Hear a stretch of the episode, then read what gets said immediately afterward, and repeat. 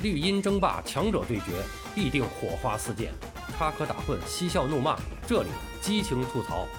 欢迎来到巴多的有声世界，咱们一起聊个球。朋友们好，我是巴多。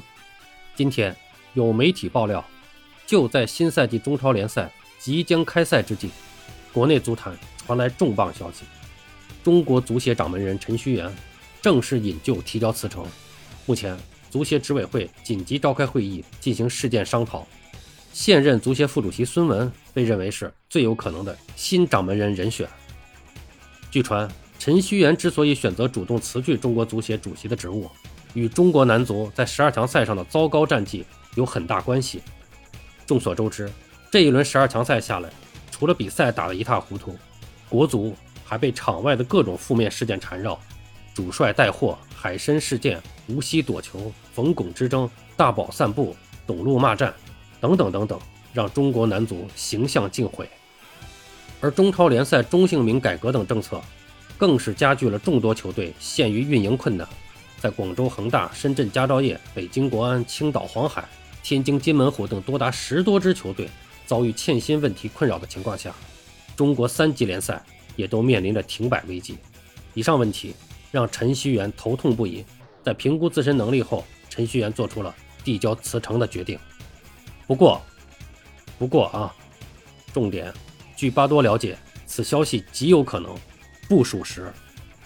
陈戌源2019年正式当选中国足协主席，曾力推全面整风、规划球员、各级联赛四大帽政策等多项措施，但从中国足球目前长时间遭遇寒冬期的现实情况。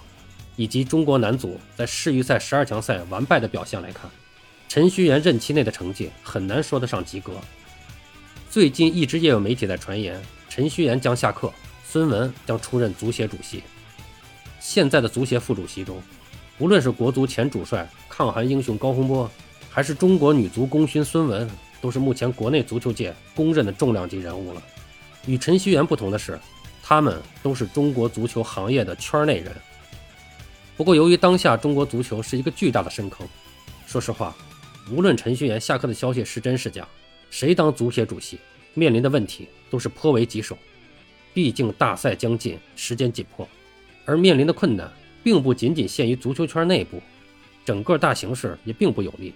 比如疫情的不断反复，今年马上即将开战的中超联赛，其实足协真的是特别希望打主客场制的。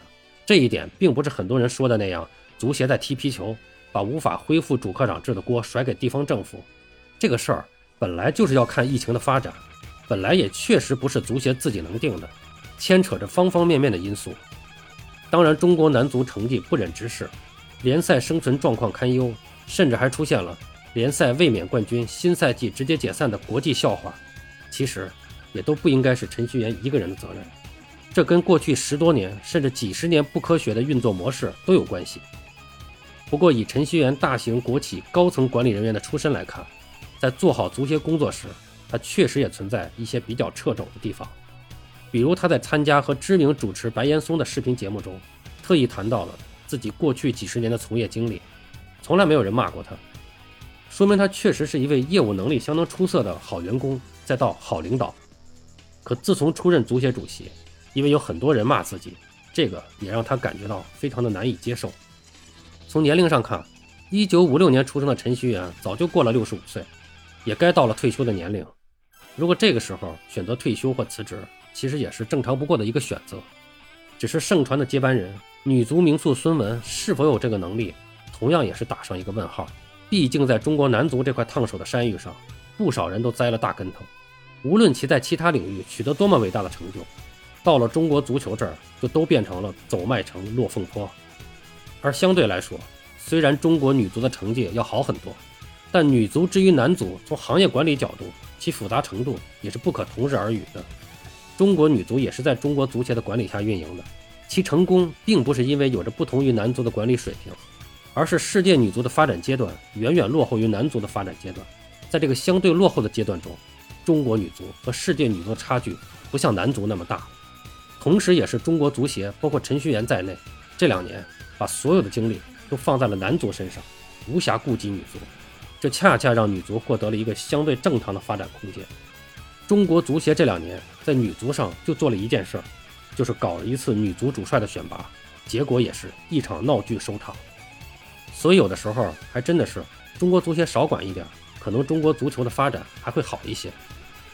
而孙雯作为一个成功的女足运动员，能不能成为一个出色的男足运动管理者，这个真的是要打个问号的。我曾经开过一句玩笑，中国足球需要的不是外籍主帅，是外籍足协主席。这当然是一句笑谈了。